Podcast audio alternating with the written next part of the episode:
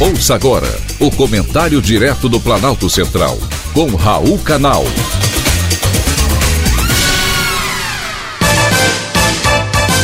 Queridos ouvintes e atentos escutantes, assunto de hoje: Enem Digital.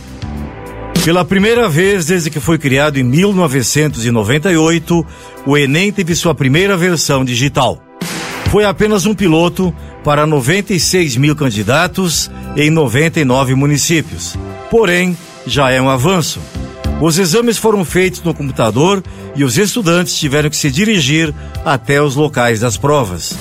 Nesse primeiro teste, foram utilizados laboratórios de informática de escolas e universidades, previamente testados pelo INEP. Ao todo, foram 4 mil laboratórios, com 20 computadores cada. As máquinas tinham acesso apenas à prova. Portanto, os candidatos não conseguiram acessar a internet ou qualquer tipo de documento na memória do computador. A prova de redação continuou sendo manuscrita e os cálculos das provas de matemática e ciência da natureza precisaram ser feitos no papel. Até aí, nenhuma novidade. A novidade na prova digital é que não havia folha de resposta. Os itens foram marcados direto no computador. Iniciativa louvável do INEP de tirar o teste do papel. Imagina a economia que essa decisão vai trazer no futuro. Mas, como toda novidade, a primeira prova digital do Enem teve os seus problemas. Houve falha técnica em alguns locais, como Amapá, Minas Gerais, Tocantins e até mesmo aqui no Distrito Federal. A abstenção também foi alta, chegou a 68%.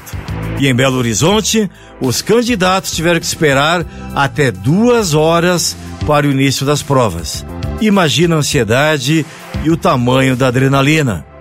Em entrevista à Agência Brasil, o presidente do INEP, Alexandre Lopes, disse que o exame será um pontapé inicial para mudanças do Enem. A intenção do INEP é que o exame se torne 100% digital até 2026. Para fazer a prova digital deste ano, as discussões e os testes começaram em 2016. Quatro anos foram necessários para este primeiro teste e parece que deu certo.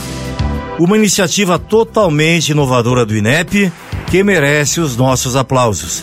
Espero que dê certo e as nossas florestas também.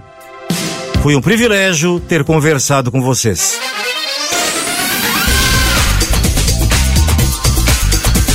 Acabamos de apresentar o Comentário Direto do Planalto Central, com Raul Canal.